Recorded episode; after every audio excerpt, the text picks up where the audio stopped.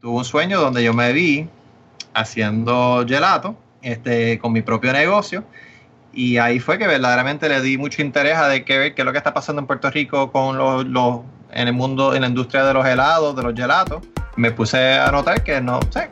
De, de ahí comenzó Pinta como tal. Y el interés mío de querer hacer helados como una profesión.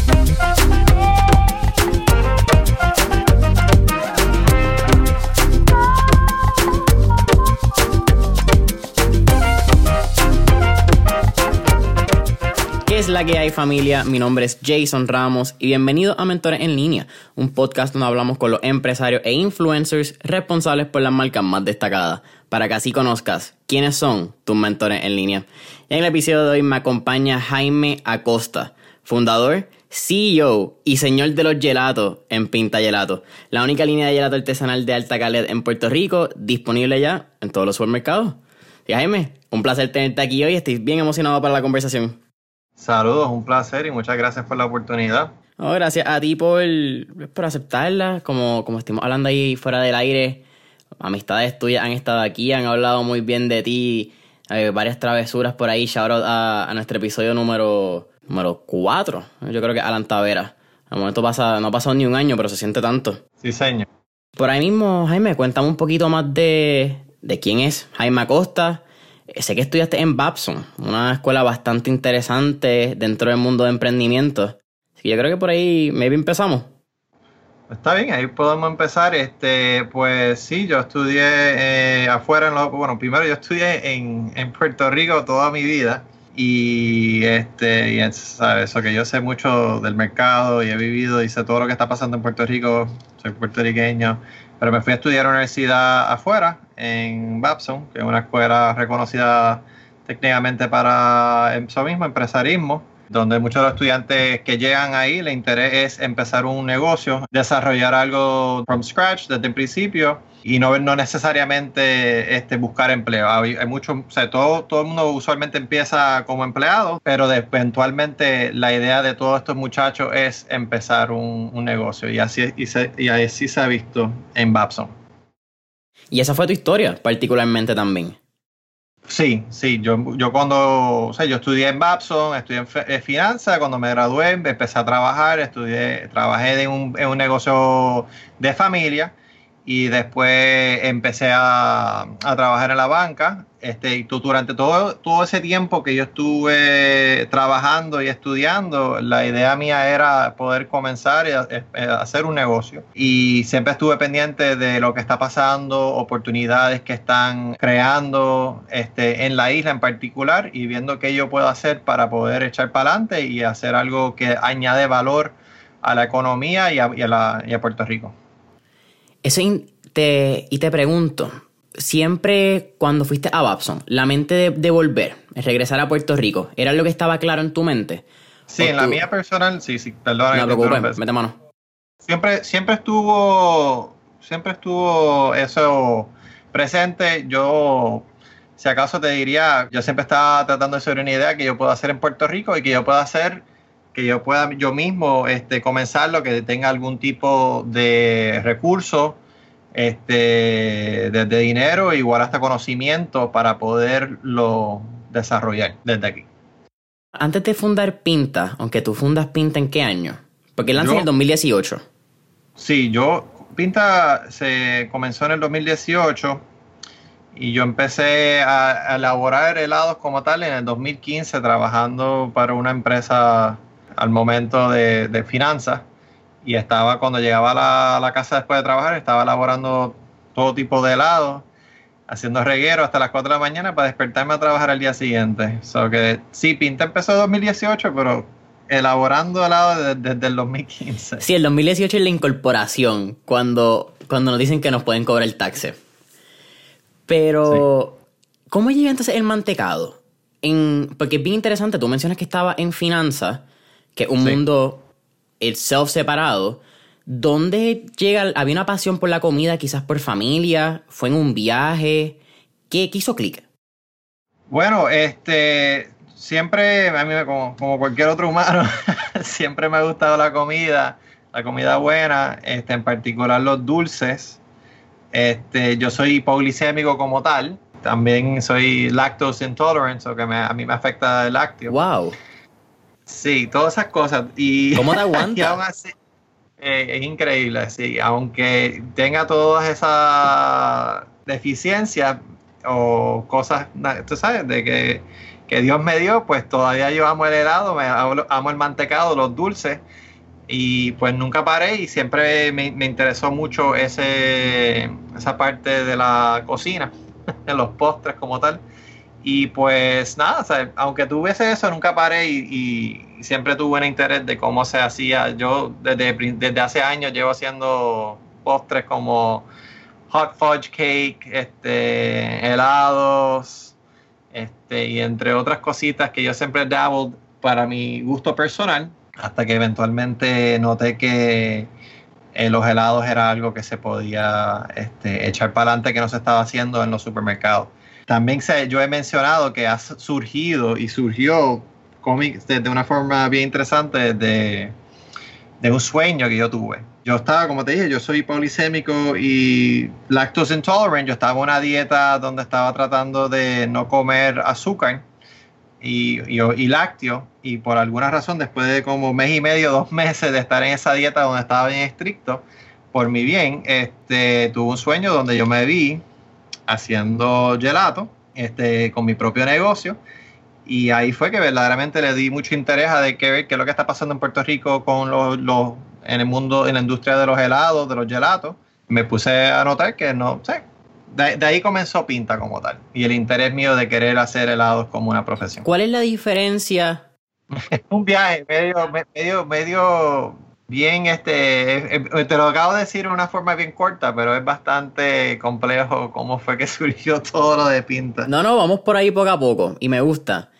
Pero, ¿cuál, es la diferencia entre un mantecado eh, tradicional, por decirle mantecado, creo que es la palabra, y un gelato? Bueno, este, hay diferentes cosas. Primero que nada están la, lo que, lo que muchos de los puertorriqueños consumen, que es limbers, paletas, y ahí adentro también se puede considerar que las mismas paletas pueden tener leche y todas esas cosas son mayormente a base de agua. O sea, lo, es limber y, muchas, y la mayoría de las paletas que uno consume son a base de agua, de fruta, de azúcar y de, vez en cuando con pulpa, pero no necesariamente todas tienen pulpa. El helado, o sea, lo que es considerado ice cream, tiene, son a base de leche, pero son a base de leche procesado por una maquinaria donde está congelando y, entra, y el aire está entrando durante ese proceso de que se está haciendo el helado, cuando se está congelando con la leche, este, está entrando aire, donde le está causando que se cambie la, ¿cómo es que se llama? Eh, la textura, el sabor y ese producto este final donde se le ha añadido aire, donde se, le donde se ha congelado la mezcla eso es lo que se puede considerar como ice cream, mantecado como tal. No es nada más una base de leche, sino que es una base de leche que ha pasado por un proceso de, como que acabo de explicar. Y gelato, este, que es lo que es pinta, es este un por ciento diferente a ice cream, mantecado, que también está haciendo de un por de grasa más bajo de lo que es ice cream como tal y también procesado a un movimiento más lento para hacer un, este, un gelato, un producto final más este, espeso y no tan airado, con, aired, este, que no tiene tanto aire como lo que hay. Es un poquito más complicado, es más fácil explicarlo con una con un diagrama este, para poder entender las diferencias. Pero sí, eh, no, no, es uno de esos detalles donde no mucha gente sabe la diferencia ni tampoco se, hable, se habla tanto de las diferencias. Sí, porque yo puedo identificarlo en textura. Tú me das una cuchara y una cuchara de, de, un y uno, valga la redundancia, y yo te puedo decir cuál es mantecado, ice cream, y cuál es gelato. Pero no, no, conozco esa parte quizás científica, el, el proceso.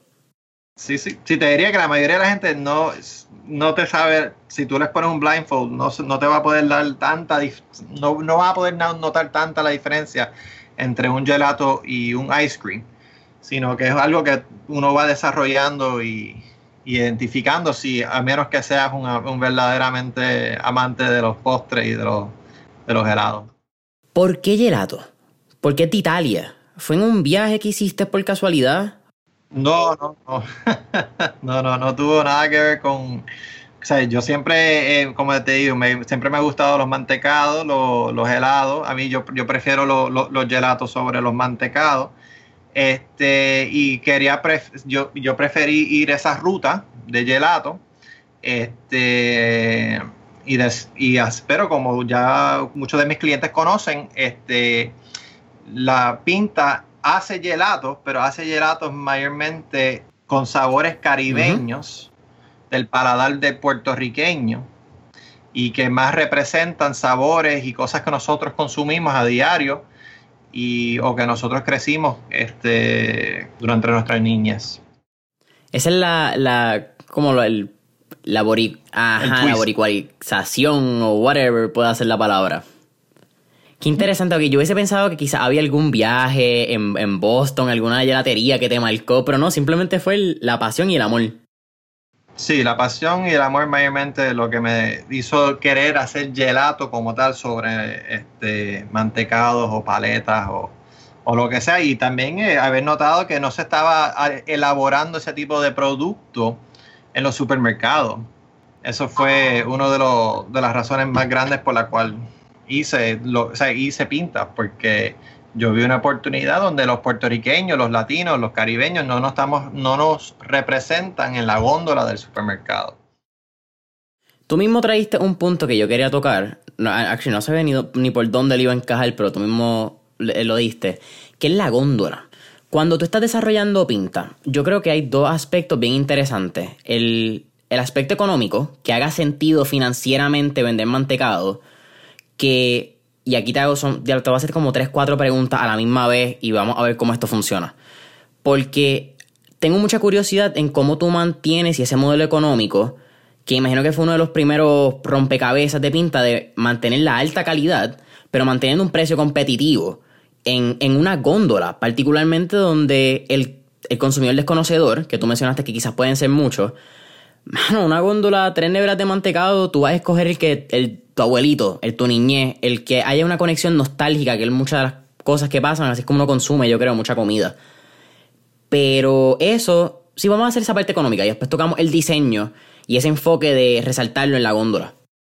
Pues mira, es que todo tiene que ver hasta con el diseño. Todo se une y, todo, todo, todo es requerido. Tú necesitas tener un buen producto, de la calidad más alta que tú puedas producir, mantener un precio eh, competitivo y también tener un mercadeo que, va con ese tipo de, de y hacia, y hacia tu este, target market que le estás este, tratando de promover ese producto.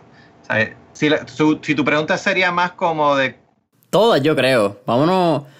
Sí, pues vamos, vamos a hacer eso primero. La, tú mencionaste que tienes que tener un buen producto. Y si nos vamos en una pirámide del negocio, yo creo que el, producto es la base. Si tu producto es una mierda, eh, la economía del negocio puede ser, hermano, la mejor. Warren Buffett la pudo haber hecho esa finanza.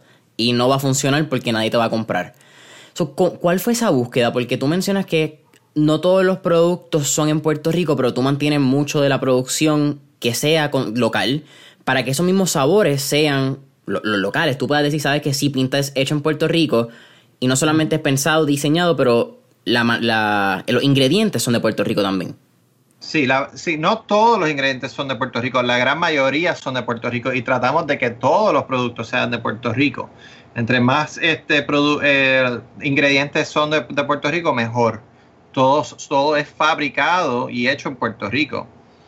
Este, eso es una de las, de las cosas importantes de nuestro punto importante nuestro business model este, como tal, es parte también del mercadeo y, pensamos que es necesario, no nada más para vender más, sino porque también creemos en ese valor añadido hacia la economía de Puerto Rico, hacia el puertorriqueño, hacia nuestro consumidor que también le interesa ese tipo de, de producto, este, algo hecho aquí, algo hecho bien, algo, y algo que puedes representarlo de una forma que ellos se sientan orgullosos porque un, un trabajo se está haciendo de forma profesional, buena y de nuevo, queda, queda orgullo. Pero tratar de mantener la mayor cantidad de productos locales te puede aumentar el costo, que es uno de, quizás de los problemas que tenemos aquí en, por, muchas razones en Puerto Rico, no vamos ni, a entrar en ese aspecto. sí, no, no, sí, sí, perdona. No, tranquilo. ¿Cómo, ¿Cómo tú manejas ese aspecto? Porque entonces quizás entra el segundo punto, que es el financiero, el que económicamente haga sentido. Exacto. Tienes, tienes razón ahí, no, no todo puede ser, o sea, si yo me dejo llevar por todas las cosas, o sea, nada más tener opciones de, de Puerto Rico, pues tendría un producto mucho más este, caro y no necesariamente competitivo en el precio.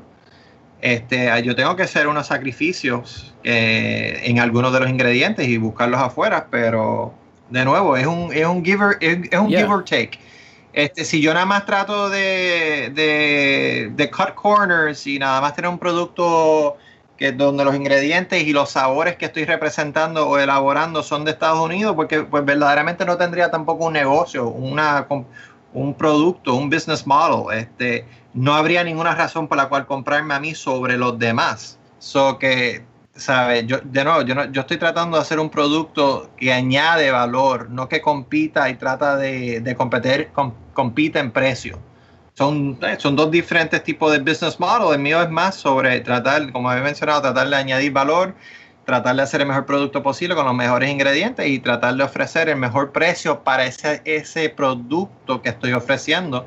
Y vas pero lo vas a poder notar en la góndola, donde yo no soy ni el más barato, y tampoco no soy el más caro, aunque soy el más de alta calidad.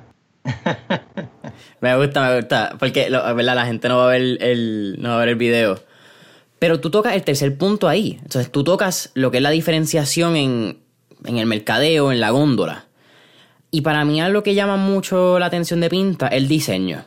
Desde que tuve una pinta, valga la redundancia, una pinta de pinta, eh, a ti te llama la atención y, y es bien interesante lo que voy a decir porque no parece que es hecho en Puerto Rico. Y eso es algo bien triste de decir. Porque, y no sé por qué tampoco, porque tenemos grandes casas de diseño en Puerto Rico, tenemos grandes diseñadores, eh, grandes equipos que han diseñado otras marcas, pero se ha quedado ese estigma que, ah, mira, eso se hizo en Puerto Rico, como que hay algo que, que marca el, el que se hizo aquí. Quizás puede pasar en otros países. Si te vas a Brasil, quizás el de Brasil te dice, ah, mira, eso se hizo en Brasil, se nota, qué mierda. Pero, ajá, en e, el diseño me llama mucho la atención. Eso desde un principio ustedes dejaron claro que tenía que ser un pilar. Sí, no, eh, totalmente. Como, como te dije, eh, la presentación del producto es igual de importante que el producto como tal. Igual que el precio como tal es igual de importante que todo. O sea, todo va, todo va este, a la par. Pero sí, desde un principio estuvimos pendientes y asegurándonos que la presentación del producto sea represente lo que es el producto. Si nosotros queremos enseñar y estamos haciendo lo, el mejor helado gelato de Puerto Rico y en mi opinión del mundo, pues tiene que ir a la par la, la presentación del producto yo siempre he sido bien claro de que yo puedo tener el mejor producto en el mundo en una pinta y si no, y si la pinta, el envase, la, presentación del, empaque no está a la par al producto, nadie le va a importar, nadie lo va a querer compartir con, otra persona. Es una realidad. Yo te, yo te doy a ti una pinta, un envase en blanco y ahí a lo mejor tienes el mejor el gelato tú te lo vas a disfrutar, lo vas a comer, pero no va a ser algo que tú vas a querer hablar de él porque como que no dice nada. Claro. No es un shareable object. ¿sabes? Y aunque tú se lo regales a otra persona, no necesariamente lo van a valorar, porque imagínate tú, ¿por qué tú vas a valorar algo si el que te lo hizo te lo puso en un empaque donde él obviamente no lo no se tomó el tiempo de dar, de ponerle valor a ese, a ese tipo de a esa parte. Una etiqueta bien o sea, una presentación del producto dice mucho sobre el producto como tal o sobre el interés de la persona que lo hizo. Si estás en un negocio. Claro. So que eso, eso es bien. Pero eso no pasa de la noche a la mañana, Jaime. En términos de, crear los diseños. Y yo creo que, es un aspecto bien interesante que, que realmente admiro de, tu historia y es la paciencia. De mucha gente quizá hubiese tenido la idea de, de crear un pequeño mantecado en el 2015 y hubiesen querido que en el 2016 Pinta fuera lo que ahora en el 2020. Pero tú quizás entendiste que, había un tempo, que había un. que esto iba a ser paso a paso y tú querías hacerlo bien. Eso si, ¿tú siempre estuviste claro de eso? ¿O te tocó coger cantazo, quizás una frustración aquí, una frustración allá, entenderlo? Hasta, hasta, hace, hasta hace cinco minutos antes de empezar yo tengo cantazos todo el tiempo. Nunca, los cantazos siempre, siempre llegan, nunca van a parar y me alegro que la vida es así, porque de esos cantazos uno aprende.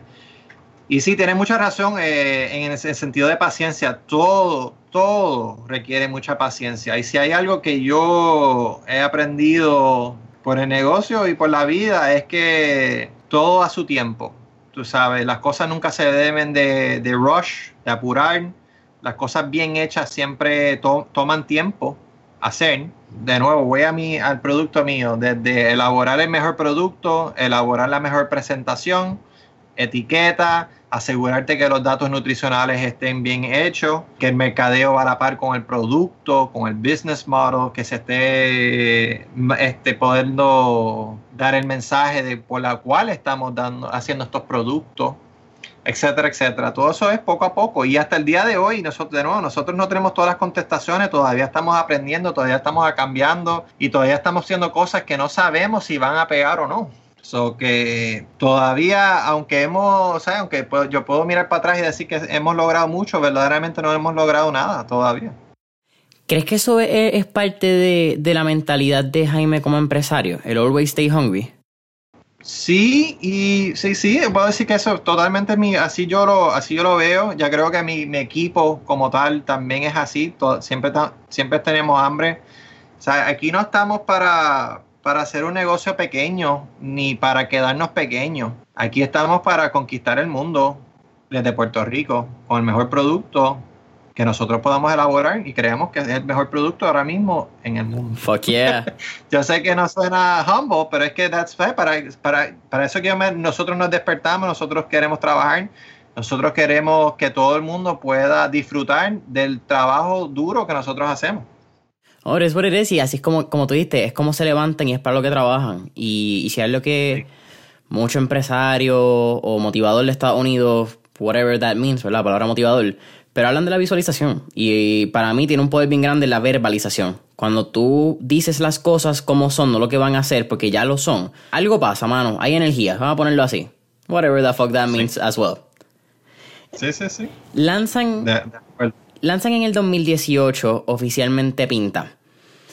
¿Cuál fue ese proceso de educar al cliente que, hasta el día de hoy me imagino que todavía pasa. Porque como tú dices, han, acaparado clientela, pero falta un mundo por conquistar que no saben lo que es gelato. Exactamente, falta mucho, falta mucho más. Sí, pues empezamos en el 2018. Es un butcher shop y poco después nos expandimos. Este, estamos, eh, estamos todavía en las haciendas, en todas las haciendas que hay ahora mismo, que son desde Miramar, San Francisco, Altamira, Dorado y pronto vienen unos más. Y también estamos en, empezamos en supermercado. El primer supermercado que entramos fue Supermax de Diego. Y ahora nos encontramos en todos los Supermax. Expandimos a los amigos. Poco después expandimos a todos los otros supermercados de, de Puerto Rico.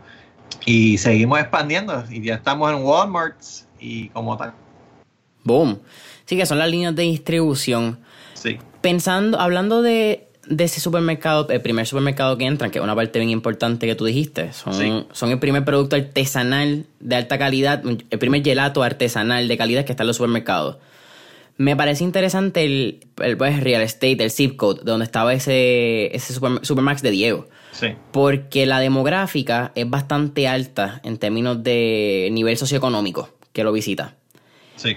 Al principio, pensaban que si iba a ser el, el sector quizás principal el que le iba a consumir y poco a poco se han dado cuenta que, hay mucho más espacio para crecer? ¿O crees que fue más la percepción del comprador y ustedes sabían que iba a ser para todo el mundo? Bueno, no, eh, la razón que empezamos con la de Diego, porque es la más cerca a nuestra fábrica, también es la más que mueve, la más que vende de todos los Supermax. Está abierto 24/7 mm. y fue la que el mismo Supermax nos dio la, la, la oportunidad con lo que tú dices, tienes razón en el sentido de que esa, ese supermercado, la demográfica, la, gente que va, que, va a esa tienda, como tú mencionaste, tiende a tener más capital este, y, y, todo, pero nuestro, nuestro producto no, no, o sea, nosotros no hacemos nuestro producto para que solamente un grupo pequeño pueda consumirlo. Nosotros hacemos un producto de alta calidad, de todo lo que ya he dicho, para que todo el mundo pueda consumirlo. Si, si, si fuese como tú dices, yo estaría vendiendo los, los, mis gelatos a más, casi el doble precio de lo que son en cual también se pueden conseguir ahora mismo en el mercado pintas que, que elaboran helado a doble precio que yo y son de la misma calidad. Pero eso no es la, eso no fue, nunca fue la idea de pinta. Yo no sé si yo pagaría el doble por una pinta mantecado, porque no vamos a decir precio, pero el doble está heavy. Sí, sí. De nuevo, las hay, te garantizo que es la misma, o sea, son de alta calidad. Yo las he probado, pero son la misma calidad que la mía. Este, pero hay gente que eso es lo que le importa. Hay gente que piensa, y igual que hay gente que piensa que porque pagaron 12 dólares, significa que compraron el mejor, este, los mejores ingredientes, los mejores este gelato o helado, lo que sea. Pero no necesariamente es así. Tiene otras razones. A lo mejor los costos de, de ese elaborador este, es más alto, es más artesanal y etcétera, etcétera. Sí, hay unos factores también que a, nivel de precios que el consumidor no, necesariamente entiende. Porque no, todo el consumidor mira un producto desde el business side, que yo creo que eh, eso le pasa a cualquiera que tiene un negocio, pues trata quizás buscar la macroeconomía detrás o whatever. Pero es, es, es bien interesante. Eventualmente ustedes, vamos a hablar también de los sabores que han tenido, que han aumentado, no solamente tienen ocho sabores con, con lácteos, tienen unos sabores veganos que han, que han expandido, tienen unas colaboraciones también. Pero me da curiosidad que tú entraste a la generación 6 de Parallel 18, la aceleradora de, entre comillas, startups de Puerto Rico. ¿Por qué entra Pinta a Parallel y por qué tú solicitas desde el lado una compañía de, comida, que me parece bien particular? Porque siempre la gente habla de startup y yo creo que se enmarca mucho en tecnología, en servicios, si vas a hacer producto e-commerce, pero en este es un producto al consumidor, pero tú estás haciendo realmente la línea de, distribución, tú estás buscando el retail. y, es bien interesante. ¿Tú, ¿Tú, eres considerado B2B, actually? No, eh, yo soy B2C for sure. Which is selling business to business at this point, como que... Bueno, sí, yo le vendo al supermercado, pero el end client es verdaderamente el, cliente y nosotros nos importa más la, tú sabes, lo que nuestro cliente que consume el producto. Y nosotros vendemos también, tenemos nuestros canales de vender directo al cliente, pero nuestro, nuestro producto no es para consumirse por, el, claro, negocio. Yeah, that was kind of a dumb question. Anyhow, eh, no, no, no, no, worries, no worries. Este, pero la en referencia a lo de Parallel 18, tienes razón eh, en el sentido de que muchas compañías que se encuentran en Parallel 18 no tienen, no, no son manufactureros o no tienen nada que ver con helado. No son la mayoría, pero hay sus cuantos. sea, Cuando yo entré había otra persona que, este, que son los zapatos isleña. Ajá donde son tremendos zapatos, no son de hombres, son de mujeres. y, pero son hechos aquí en Puerto Rico, bien bonitos, bien cómodos, bien artesanal. Y igual ella y que yo teníamos una fábrica, estábamos fabricando a la misma vez que estamos este, en Parallel 18 y no se lo hacía necesariamente tan fácil porque tenemos que estar en una fábrica igual este, cogiendo las clases y muchos de, de, los, de los negocios que entran en Parallel 18 tienen sus oficinas en las mismas oficinas de Parallel Team porque son de tecnología, son startups que no se les hace fácil mudarse o, tener el equipo como tal este, de, desde lejos, porque es todo a través de computadora. Claro. Tú tienes que estar supervisando lo que es la, manufactura. Y tienes que estar, me imagino que también hay un A-B testing de, de otros productos, otros sabores. Totalmente, todos los días. todos los días tengo que estar supervisando, todos los días tengo que estar probando, asegurándonos que la calidad, que todo esté, todo esté bien hecho, que se está siguiendo los parámetros de salud, ¿sabes? Es, una, responsabilidad sumamente grande correr una fábrica como tal, ¿sabes? Tener que elaborar el producto. Yo desconozco este lado completamente, que es el. Esto es FDA, que es quien hace el, creo, los ingredientes y todo lo. El Nutrition Chart, Nutrition Facts. Pero cuán complicado es sacar ese tipo de. No sé si es certificación, no sé si es. Eh, que te lo licencien. I have no clue how it goes or what it is. Pero cuán complicado es y en Puerto Rico, particularmente. Bueno, este no es complicado, es, es tedioso eh, de que tienes que hacer, tienes que sacar unos, o sea, muchos permisos para asegurar, o sea, porque sacar los datos nutricionales te puede tomar media hora, una hora, o sea, yo no una media hora, pero tú, sabes, tú, con, tú conoces a alguien que puede hacer los datos nutricionales, que conoce el reglamento, este, que está licenciado, ellos te pueden coger tu, tu receta y, unas cuantas más preguntas que ellos te pueden hacer y tú puedes sacar unos datos nutricionales de cualquier producto. Ahora, tener una fábrica este, que está a la par con las leyes de salud, con, los con la permisología, hay un montón de otras cosas para tú poder elaborar ese producto que tú has certificado o cogido datos nutricionales, son otros 20 pesos. Este, nada, no es algo complicado, es algo tedioso y que requiere mucho conocimiento infraestructura pero de nuevo, nada, nada imposible, nada difícil. Estoy seguro que una clase de física es mucho más complicado que sacar uno, poder elaborar un, poder lograr lo que estamos haciendo. Eh, eso, eso que dijiste, eso es un food scientist, básicamente, el que te saca los, datos nutricionales. No, es alguna persona que estudió yo, yo, no estoy muy, yo, yo, no conozco muy bien, este, yo sé que vienen de diferentes partes, de diferentes estudios, pero una persona licenciada que, que, tiene una licencia y que ha estudiado cómo es que se, se, se, los requerimientos del FDA, como tú mencionas, para poder elaborar unos datos nutricionales, ¿sabes? Y, es, y tú contratas a esa persona, pues, esos son unos, servicios profesionales, ellos cogen tus recetas, cuántas sea, cuántas tú haces con estas recetas, etcétera, etcétera cuánto pesa, este, la aspiración, sea, son un montón de cosas que, que tú tienes que tener ya hecho y contestado para cuando le vas a entregar esto a la persona que hace esos datos nutricionales. Very interesting. Cuéntame esa parte de, de los sabores. Recientemente hicieron una, recientemente sí, creo que fue este año, y expandieron la línea de, de, pues, productos lácteos a también incluir los, productos de veganos. Tienen ocho sabores regulares con lácteos, por decirles regulares, y tienen seis veganos. ¿Cuán me imagino que también tiene que ver por tu misma experiencia personal de ser lactose intolerant que tuviste este segmento del mercado. Eh, si yo te dijera que, sí, que no.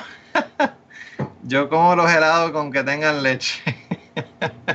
Pero sí, eh, la, no es necesariamente tanto, es, es, como una, es un poquito de los dos. Sí, eh, la razón que hacemos los helados veganos como tal es para la gente que son lactose intolerant igual que lo hacemos por la gente que son veganas.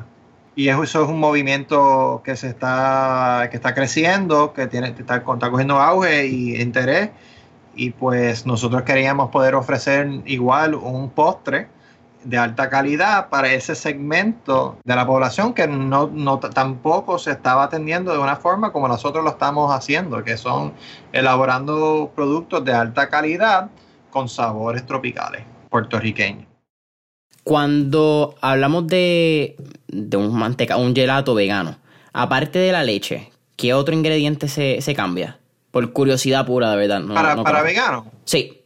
Pues tú tienes que cambiar todo lo que está producido por un animal, leche, este, miel, este, cualquier producto, o sea, tienes que eliminarlo.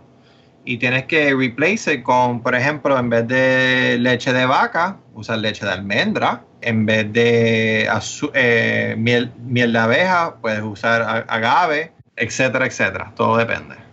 Interesting. muchos de los sabores de gelato son también sabores de orgánicos, pues no, no es orgánico la palabra, pero son, son frutas, muchos de ellos, ¿cierto? Sí, correcto. ¿Es más fácil por, algún ingrediente o, o, pensaron y cuando hicieron el, estudio del mercado dijeron es una buena manera de irnos por, por fruta que... Oye, te pregunto, la diferencia entre un, gelato y un sherbet. ¿Cuál es? Porque los sherbet tienen que ser por frutas también, ¿verdad? Sí, eh, un sorbet es más, más similar a un, ¿cómo es que se dice? A, a lo que se conoce como limber. Pero un sorbet también se procesa por la misma maquinaria que una, con un, gelato donde se le añade el, el, aire. Lo único que no está a base de leche. ¿A base de agua? A base de agua. Es que es más aguadito. Es, comer, coger las mismas paletas que todo el mundo conoce por la calle, con la calle, la pasa por la máquina de mía, de, helado, de, de gelato. eso, eso causa que se le añade aire y eso es por la cual es, no son compactos como, tú sabes, como un, como un bloque de hielo, sino que tú la puedes este, scoop y coger con la cuchara y consumirlo. Sí, no, no es de estos mantecados que los ponen en el freezer y cuando se caen hace un reguero y levantar a todos los vecinos. Sí, eso, así mismo. Eso, eso hay... de, los, que doblan cuchara. Sí. Esa es bien mala cuando no tiene ganas de un mantecado y no puede meterle la cuchara. Tienes que dejarlo afuera. Es como que, eh, pero es que yo lo quiero ahora. Yo no quiero esperar 10 minutos para que esté blandito. Ese no es el punto. Bueno, yo si te, si te dijera, este, lo puedes poner en microondas, pero eso es una, eso es un pecado en el mundo de los helados. Really? Yo nunca hubiese pensado que podías meterla en microondas. Lo puedes, pero obviamente no, no, no le estás haciéndole un favor a la calidad, ni, pero tú sabes, si tú tienes mucha hambre y no quieres esperar y no te importa. ¡Qué loco! Sí, lo puedes meter como unos 10, 15, 15 segunditos en el microondas y se te, ¿sabes? Vas a dañar un poquito la calidad, se te va a derretir un poquito los lados, pero no se, no se te va a doblar la cuchara como tal. que eso pasa, eso Es más coste efectivo. Qué funny. Cuéntame la, importancia que ha sido, Jaime, las colaboraciones en crecer el, mercado y, la imagen de Pinta. He visto varias colaboraciones que han hecho, pues recientemente fueron la de Nacho Libre y también reciente, pues con el paso de la tormenta Isaías, que después se convirtió en huracán, si no me equivoco. Hicieron la de los, los plátanos maduros, que fue como produce. Sí, eh, los plátanos de, Isaías. Este, sí, la, idea de, las colaboraciones, este, desde los, de los plátanos y los guineos, este, de los maduros, perdóname, este, en ese, en ese ejemplo es para poder ayudar a la economía puertorriqueña, a a la, agricultura, a la gente que está sembrando. Estamos todavía colaborando con, con, Puerto Rico Produce para ver si hacemos otra colaboración para poder igual ayudar y ver qué ingredientes o qué podemos hacer para unos ingredientes que ellos están teniendo un surplus o que se le están dañando porque no se están consumiendo. Este, o algo pasó como una tormenta. E igual estamos haciendo colaboraciones con compañías eh, de, de Puerto Rico para poder promocionar lo local hecho aquí en Puerto Rico y, y dejarle saber, Y, a través de esa colaboración dejar la gente poder probar y ver que los productos que se estamos haciendo son, son muy buenos, de alta calidad y darle conocimiento a la gente que de, los que nos siguen a nosotros a los que estamos colaborando, igual que los que están, los que sigan a los que estamos colaborando, que sepan sobre nosotros. Tú mencionas ayudar a la economía de, Puerto Rico y has sido bien enfático en ese aspecto. No te quiero preguntar por qué, porque es bastante obvio. Creo que todos deberíamos eh, preocuparnos por nuestras economías locales, donde no solamente nosotros, pero nuestros antepasados y nuestras futuras generaciones van a estar. Hay que cuidar donde estamos. Pero a la misma vez que apoyas no solamente lo local, también tiene un grupo de amistades bien particulares que se apoyan entre todos y hay un, hay un, es como like mastermind de lo que habla Napoleon Hill. En, todo en distintos aspectos, pero a la misma vez todos apoyan a la economía de Puerto Rico. ¿Cuán importante para ti ha sido encontrar esas personas que, que son amistades, pero también a la misma vez pueden ser role model, pueden ser modelos ah, y personas donde tú consultas ideas, personas donde te quejas del gobierno de Puerto Rico y, y de sus dilemas que vivimos día a día? Bueno, pues como, mencionaste, eh, tengo, tengo amistades que sí que tienen sus propios negocios y que estamos todos aquí eh, poniendo nuestra semillita para la economía y con nuestros propios negocios, igual el que, el que consume local también está añadiendo su, su parte a la economía. Like, eh, es bien, es, para nosotros es bien importante si, acaso lo más importante y por la razón por la cual seguimos aquí en Puerto Rico y no nos hemos ido a Estados Unidos y nacimos con, ese pensamiento de querer este, echar la, la economía y Puerto Rico para adelante. ¿Has tenido esa oportunidad? Y mándame que te interrumpa de irte a Estados Unidos. De irme a Estados Unidos, sí, siempre he tenido la oportunidad, siempre, ¿sabes? Desde, lo que yo estudié se me hubiese hecho mucho más fácil continuar mi vida en, Estados Unidos, o sea, sin lugar a duda. Pero para mí eso, de, eso no se trata, ¿sabes? Yo creo que Puerto Rico es un paraíso, este, que tiene sus problemas, que tiene sus dificultades, que yo amo. Yo amo la cultura de Puerto Rico, amo la gente de Puerto Rico, amo Puerto Rico y la vida se trata sobre amar y pues ¿por qué no continuar contribuyendo el amor mío hacia, hacia lo que yo amo, hacia la gente, hacia la cultura que yo amo?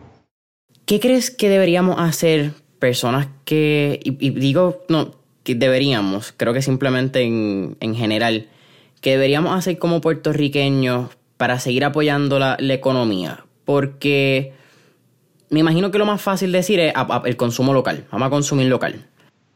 Pero no siempre se enseña eso. Entonces, ¿cómo tú piensas que nosotros los que estamos en, o que tenemos un poquito de, de voz, poder, I don't even know, quizás influencia en, en, en, una persona, que tenemos medios, redes sociales, ¿Cuál crees que debería ser ese llamado para seguir apoyando la economía de Puerto Rico? Bueno, sí, yo, yo soy bien pro consume local y compra local, etcétera, etcétera. Pero yo también creo que es bien importante que el empresario que está haciendo productos, servicios y todas estas otras cosas locales, que esté haciendo un buen trabajo. No necesariamente este, nos encontramos con esa realidad y se, y y se nota. Y por eso algunas veces hay un estigma de no querer consumir lo local, porque por ese estigma que hay, que no necesariamente es la mejor calidad o el mejor servicio. So que no estoy diciendo que eso es la realidad en todo, pero hay, lugares donde se puede ver eso. So yo, yo lo que estoy diciendo es importante que los consumidores consuman local, igual que es bien importante que la gente que está elaborando, dando servicio, etcétera, etcétera, estén haciendo el mejor producto, el mejor, el mejor servicio para darle más razón a la gente para seguir continuando y, comprando más aún, y más local. O sea, va a la par. Sí, es que eso también machea con lo que estábamos hablando al principio, de que el producto, lo importante. Pero si tú tienes un servicio, tu servicio es tu producto, eso no cambia. ¿Crees que es algo cultural el aspecto del servicio? Porque sí tenemos un buen servicio, hemos tenido quizás históricamente, miramos, hay, varias décadas donde Puerto Rico ha estado en los destinos más altos de lujo, por servicio, por hoteles, por comida, eh, hay muchas razones. Pero creo que, somos bien testarudos a veces y quizás en el servicio somos bien rough, por, por como somos quizás como cultura, naturalmente, algo quizás caribeño. No sé, es, es que esa parte que mencionas del, del servicio y el producto es bien real. Entonces no, no, sé por, por qué será. Quizá antes era, quizá hay unos factores de... Mira, yo te, voy a hablar quizás yéndonos en una tangente. Yo creo que tiene que ver mucho con el insularismo. Yo creo que tiene que ver mucho que muchas personas producen y cuando van a crear su compañía piensan en que yo voy a venderle a los 3.2 millones de personas, un poquito menos que puedan haber en el, al momento de esta conversación, que viven en Puerto Rico. Y eso quizás enmarca la, competencia que pueda tener ese producto en este rango. Pero si miras a Estados Unidos, el branding es otro nivel, el mercadeo otro aspecto. Y, y, eso es una burbuja que hay que romper. Quizás ahora con la tecnología. Totalmente, totalmente de acuerdo. y, ah, Es, que es bien frustrante porque con todo y eso, ah, yo creo que lo vemos mucho en, en las marcas. en, y en, marcas que están comenzando, no, no en marcas ya establecidas de Puerto Rico.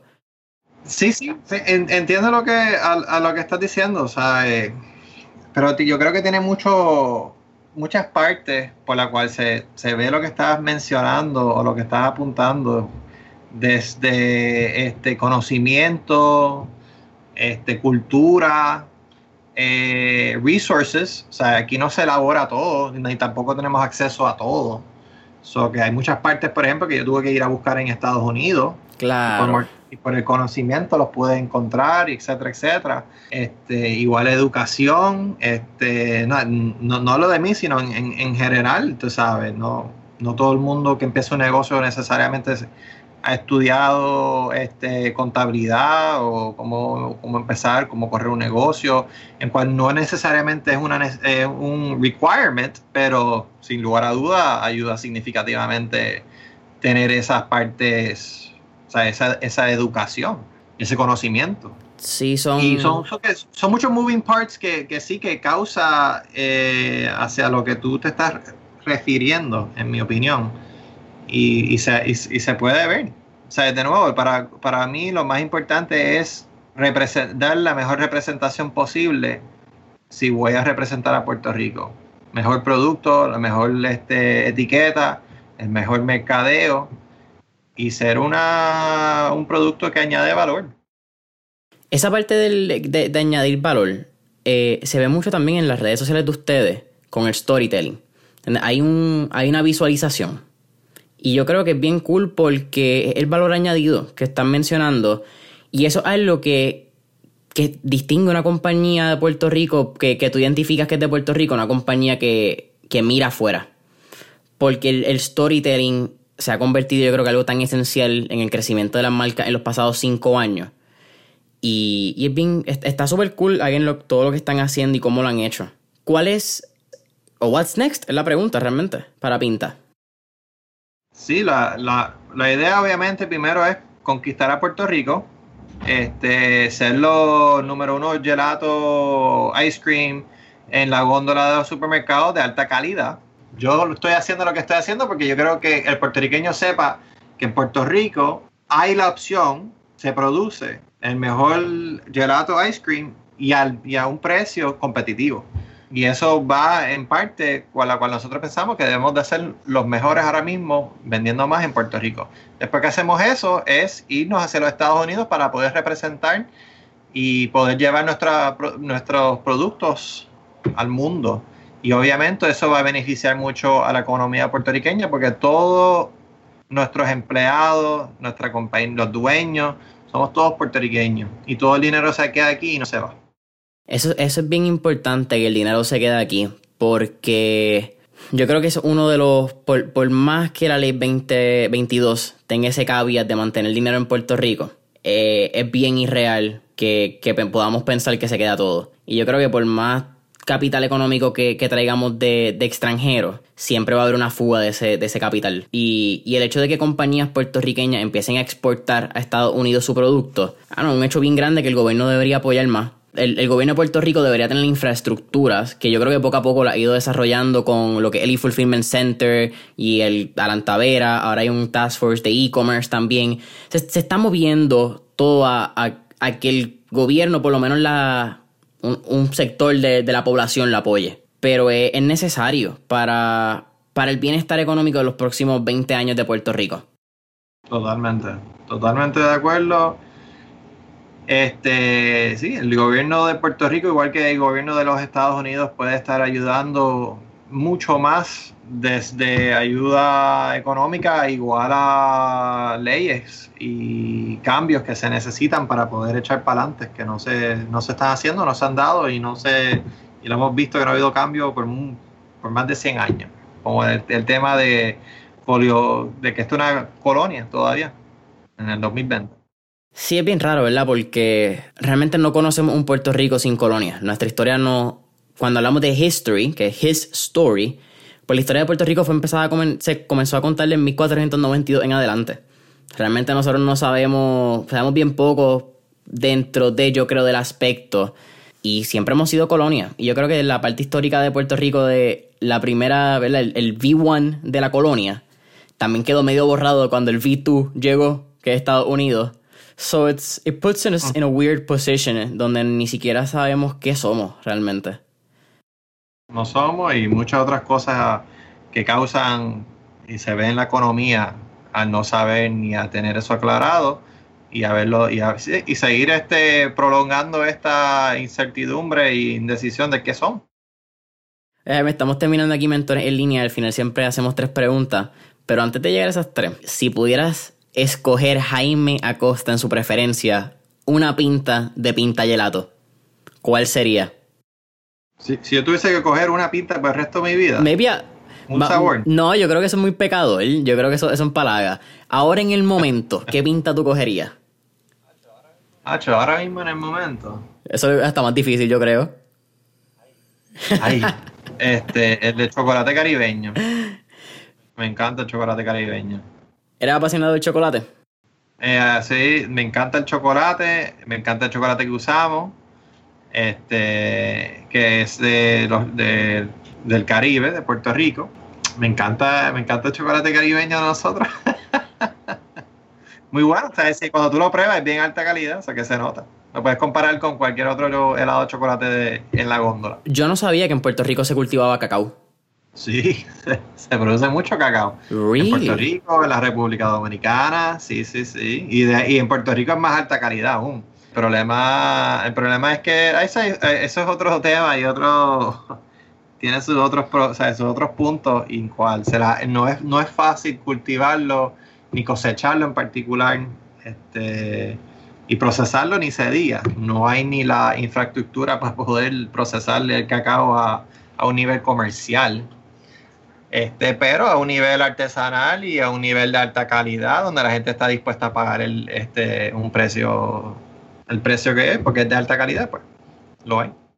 Sí, mira, para aportar un poquito, y, desconocía del, de que en Puerto Rico se hacía cacao, pero para si vamos al lado ya comercial, me imagino que se puede comprar mucho con lo que el café.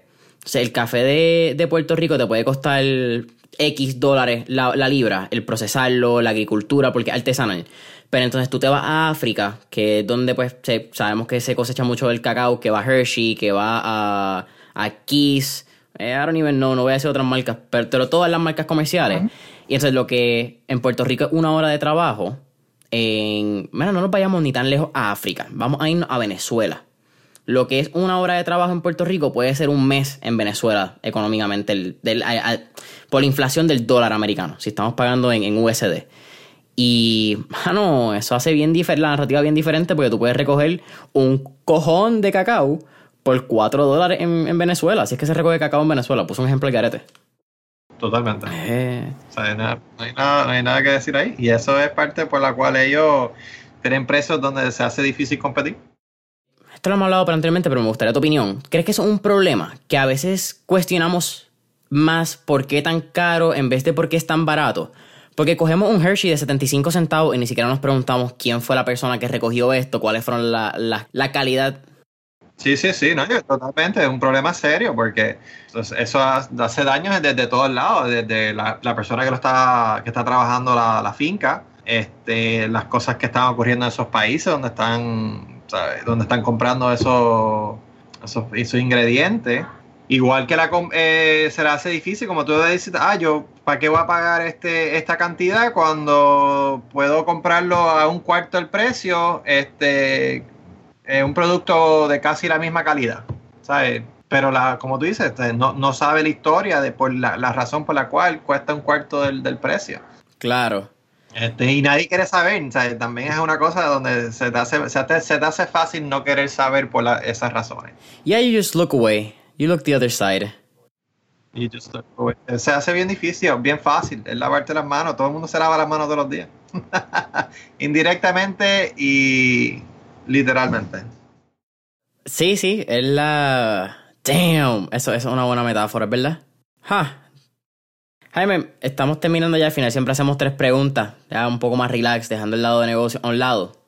La primera, si pudieras montarte en una máquina del tiempo tirándonos el trip back to the future, ¿qué época, década o periodo histórico te gustaría visitar y por qué?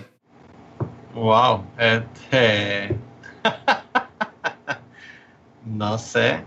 Yo sé que no muy lejos, porque la verdad que tenemos muchas muchas cosas buenas en los momentos que vivimos que no se veían en los tiempos del pasado, pero este si es para ver una algo histórico, pues wow. puedo ir para puedo para el frente yo, forward in time. Yeah. That's been a, that's, that's been a weird one que han hecho varias veces ya recientemente. Este, que la vida a lo mejor es más fácil en el futuro. este, no sé, no sé, en verdad. No, no tengo. No, no hay ninguna época que te diga, diablo, ¿qué caras habrá pasado en ese momento? Como que estaría curioso. Este, no, no, no, tengo tanta. Off the top of my head, probably el Renaissance. I don't know. ¿Te gusta el arte o la música clásica? Sí, me gusta, me encanta la música clásica, me encanta el arte, me encanta la historia.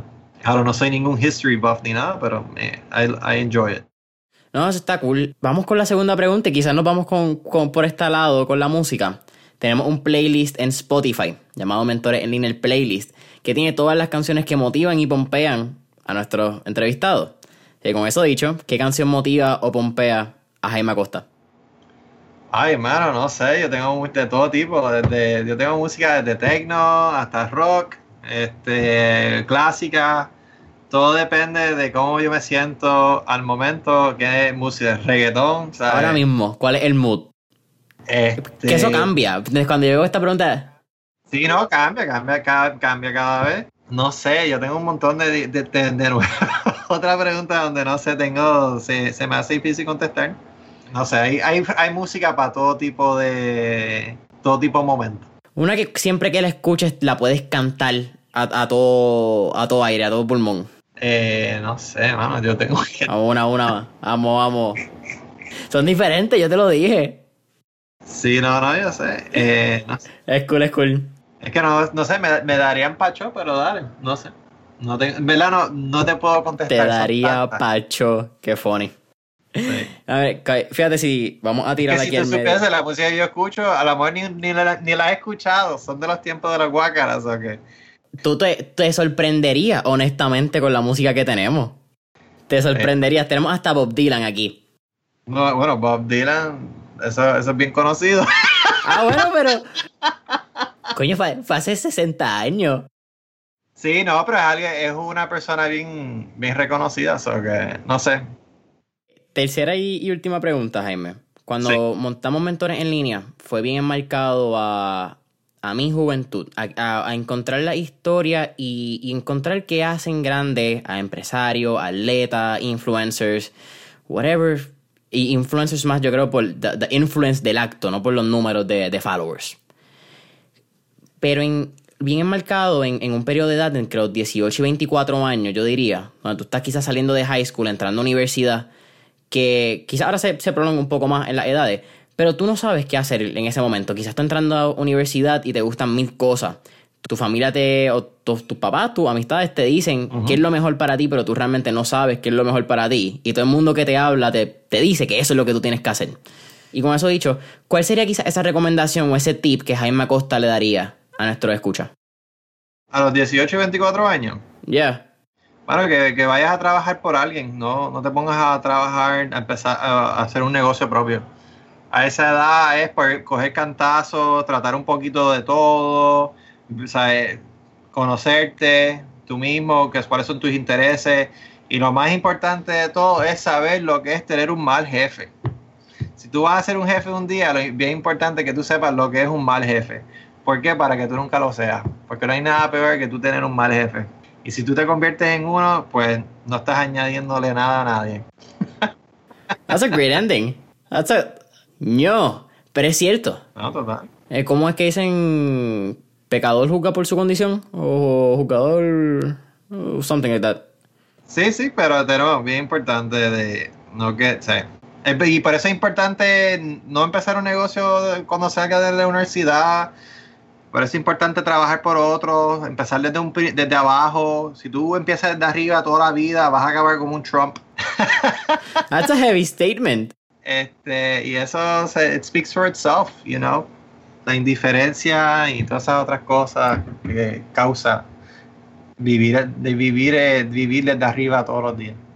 Y nunca saber lo que es estar, trabajar desde abajo. Y valorar lo de abajo, lo trabajar desde los trabajos más simples, etcétera, etcétera. No sé. Es más complicado, más filosófico que ese tipo de cosas. No, pero me, gusta. ¿Crees que crea, crees que crea, valga redundancia, un, un, un pellejo? Un cuero duro. Este sí, eh, y un conocimiento. O sea, si, tú no lo, si tú no lo vives, si tú no lo ves, o si no tienes empatía de poder aprender de los errores de los demás o de las cosas que tú ves, pues nunca lo vas a conocer. Eso que todo tiene que ver con conocimiento. Conocimiento es lo que nos libra. Nos libra este, eso que si, no, si tú no sabes lo que es caminar en los zapatos de, de los demás de otras personas, de todo tipo, all types of walks of life, pues nunca vas a saber cómo, ¿sabes? No, cómo actuar mejor y cómo añadirle valor al mundo. Me encanta. Jaime, para mí ha sido un, placer tenerte aquí en Mentores en línea. ¿Cómo podemos conseguir a Pinta, website, en las redes y en los supermercados? Góndola, cualquier promoción. Estamos en prácticamente todos los supermercados alrededor de la isla. Si no estamos en un supermercado que tú este, visitas, pronto estaremos. Igual nos puedes conseguir en pintagelato.com y en Instagram pinta underscore gelato. En Facebook nos puedes conseguir a través de pinta gelato. Nos puedes pedir por Uva, Dame un Bite, Produce, Uber Eats, de todos lados nos puedes conseguir. Igual pronto estaremos saliendo con nuevos productos, nuevos, nuevas colaboraciones, nuevos sabores, eso que deben de estar pendientes. Me encanta. Jaime, gracias por, por, la oportunidad. Familia de Mentores en Línea, saben que pueden conseguir a Mentores en Línea en Instagram y Facebook como Mentores en Línea. Cinco estrellitas, dejan ese review y comparte cuando estés escuchando en Apple Podcast, follow en Spotify y hasta la próxima. Jaime, ha sido un placer. Gracias, igual.